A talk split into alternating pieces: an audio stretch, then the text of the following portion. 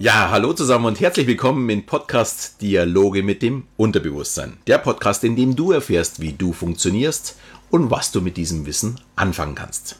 Mein Name ist Alexander Schelle und es geht weiter mit unserem Special zum Thema NLP und ich habe natürlich wieder den Thomas bei mir und der uns heute natürlich viel ja, zu sich erzählt äh, zum NLP, denn wir haben ja in unserer ersten Folge so ein bisschen über NLP allgemein gesprochen. Ich habe so ein bisschen erzählt, wie ich Thomas kennengelernt habe, wie er seinen Zugang dazu gefunden hat. Und heute wollen wir so ein bisschen erfahren, was denn so seine persönliche Erfahrung war mit NLP, was er in seinem Leben verändert hat und wie er NLP für sich persönlich nutzen kann.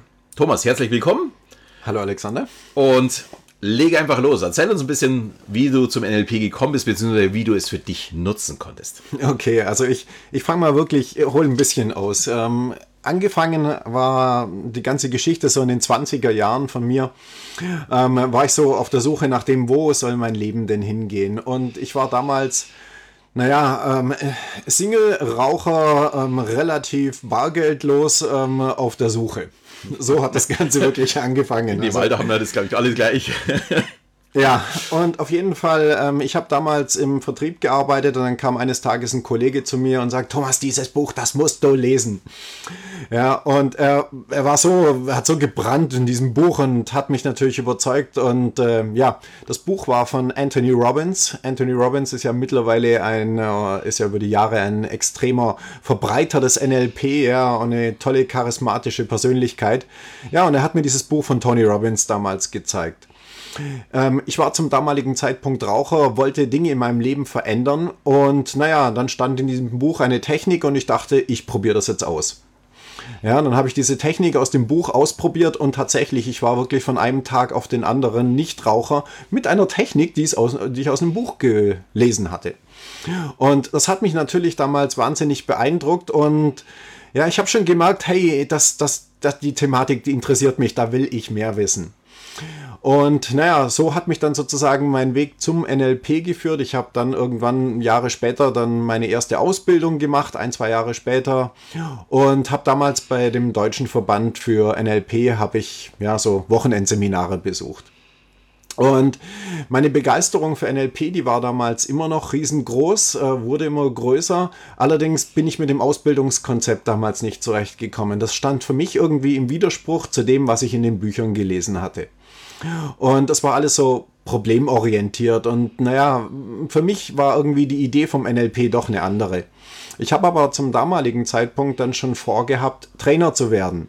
Also bin ich natürlich den Weg weitergegangen und habe dann natürlich auch noch die weiterführenden Ausbildungen gemacht, habe also Practitioner und Master gemacht.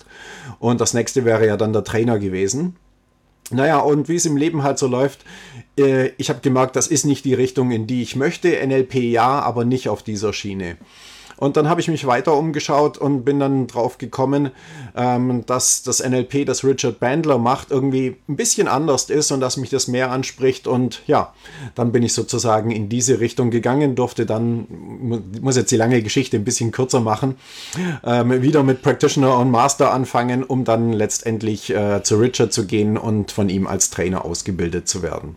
Aber ich glaube, es schadet ja nicht, wenn man diese Themen zweimal hört. Das ist mir auch schon aufgefallen, dass gerade diese Wiederholung, das ist was, was bringt, weil es erst dann gefestigt wird.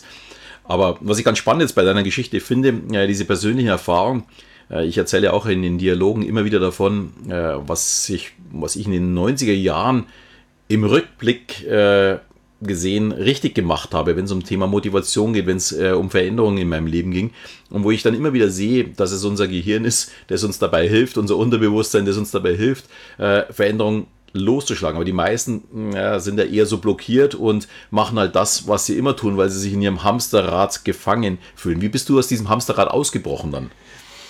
Ja, ähm, also mehrere Male würde ich jetzt mal sagen. Angefangen hat es damals wirklich mit diesem Buch, wo ich gemerkt habe, hey, da gibt es wirklich Methoden, Techniken, Konzepte, Theorien, wie auch immer, mit denen du in der Lage bist, wirklich was in deinem Leben zu verändern, wenn du sie anwendest das war, glaube ich, der erste Punkt. Ich habe damals wirklich angefangen, mich für diese ganzen Themen Persönlichkeitsentwicklung, Erfolg und so weiter zu interessieren. Und das Erste, was ich damals wirklich für mich herausgefunden habe, ist, dass ich muss bei mir beginnen. Ja, es bringt nichts, irgendwie mein Umfeld verändern zu wollen oder so, sondern ich muss wirklich bei mir selber anfangen. Und das merke ich heute in den Seminaren natürlich auch. Die Leute, die zu mir kommen, die haben in der Regel ja schon einen eigenen Weg hinter sich. Die haben schon Erfahrungen gemacht, die haben sich mit den Themen schon beschäftigt, mit ja, unterschiedlichsten Büchern, Seminaren und so weiter. Und haben dann festgestellt, das geht in die richtige Richtung, aber es reicht noch nicht. Das sind klassischerweise die Leute, die zu mir kommen. Und die sind halt dann auch schon bereit, sich mit der Thematik zu beschäftigen und bei sich selbst etwas zu verändern. Und das ist sozusagen einer der Hauptkriterien oder Punkte. Ja, Finde ich sehr, sehr spannend, weil ich habe mich danach immer gefragt, wer wäre denn für die Seminare denn geeignet oder wer sollte es denn tun? Und ich muss ganz ehrlich sagen, äh, nach den Erfahrungen vom Practitioner, und ich habe am Anfang noch überlegt gehabt, na, kann ich dir vielleicht nicht ausreden, dass ich da auch noch rein muss, sondern gleich beim Master anfangen oder sowas, weil ich schließlich beschäftige mich schon seit 20 Jahren auch mit den Themen. Äh, nein, um Gottes Willen.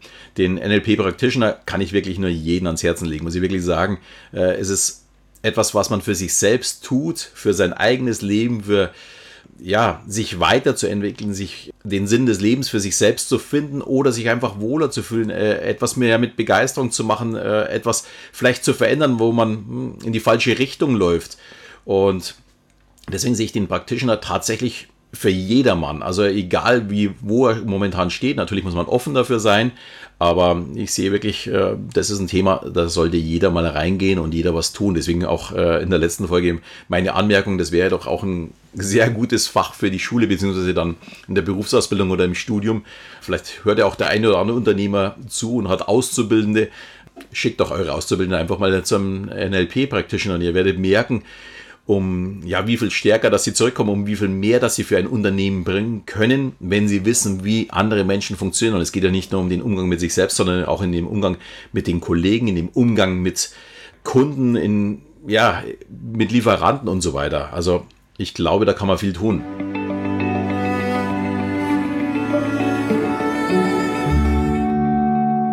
Ich habe das damals ja auch gemerkt. Die ersten Ausbildungen, die ich gemacht habe, die waren sehr auf unterschiedliche Themen äh, fokussiert. Ja, da ging es viel um die Techniken des NLP. Und diese Techniken, die sind natürlich toll, wenn man die lernt. Allerdings, es hat mir damals noch nicht geholfen, ja, wenn wir über diese Turning Points sprechen, ähm, so wirklich den großen Durchbruch zu bekommen und tatsächlich zu sagen, wow, jetzt läuft es in meinem Leben, jetzt geht das Ganze in die richtige Richtung. Ich habe ja dann angefangen, ähm, bei Richard Bandler die Ausbildungen zu machen. Ich habe mir natürlich noch viele weitere Trainer angeschaut, im deutschsprachigen, aber auch im englischsprachigen Raum. Und ich denke, eine der Hauptpunkte, was mich in meinem Leben immer angetrieben hat, war der Punkt, dass ich gesagt habe, das reicht mir noch nicht. Ich will noch mehr wissen. Ich will noch mehr wissen. Ich, ich bin von A nach B nach C und so weiter gegangen und habe mir wirklich jeden angeschaut und habe geguckt, wo gibt es Leute, die noch mehr wissen. Und für mich war damals Tony Robbins erstmal derjenige, der mich wirklich zum NLP gebracht hat, der mich unglaublich begeistert hat. Und da habe ich mich natürlich sehr viel mit der Thematik von ihm und so beschäftigt. Und habe dann aber irgendwann festgestellt, ah, okay, das reicht mir immer noch nicht. Ich muss noch Leute finden, die besser sind. Ich bin zu Richard Bandler gegangen. Und was ich bei Richard gefunden hat, war nicht nur, dass Richard natürlich das Original und das derjenige, das kreative Genie ist, der NLP erfunden hat. Ja, es ist diese Art, wie er es rüberbringt, ist einfach genial. Sondern auch in seinem Umfeld habe ich wieder weitere Leute getroffen. Und da natürlich dann die richtigen Leute getroffen zu haben, die mich dann wirklich noch mal einen Schritt weiter, weiter, weiter gebracht haben, das war wahrscheinlich der, der ausschlaggebendste Punkt in der ganzen Geschichte. Leider Gottes ist das jetzt ein äh, Audio-Podcast, also ihr seht nicht die Dynamik, die Thomas hier mit reinlegt. Ähm, wenn ihr jetzt die Körpersprache sehen würdet, dann würdet ihr sehen, äh, mit wie viel Leidenschaft er das Thema trägt, äh, verinnerlicht hat.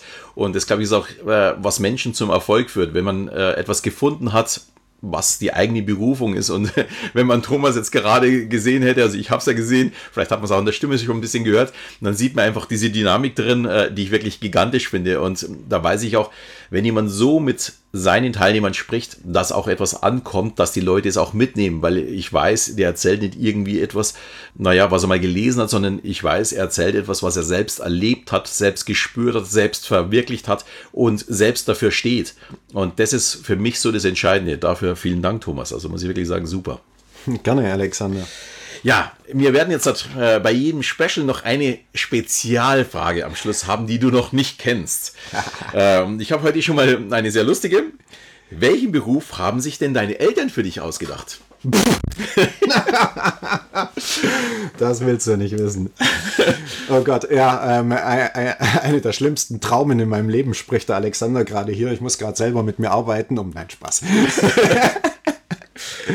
Also äh, meine Eltern, ja, meine Eltern sind beide selbstständig gewesen und ähm, von dem her da habe ich sicherlich das mitgenommen, diese Idee der Selbstständigkeit, dass ich mein Leben selber bestimmen kann. Ja, selbst, ja, für mich war früher, als ich als Angestellter gearbeitet habe, das war irgendwie immer echt schwierig. Da hat mein Leben auch nicht funktioniert.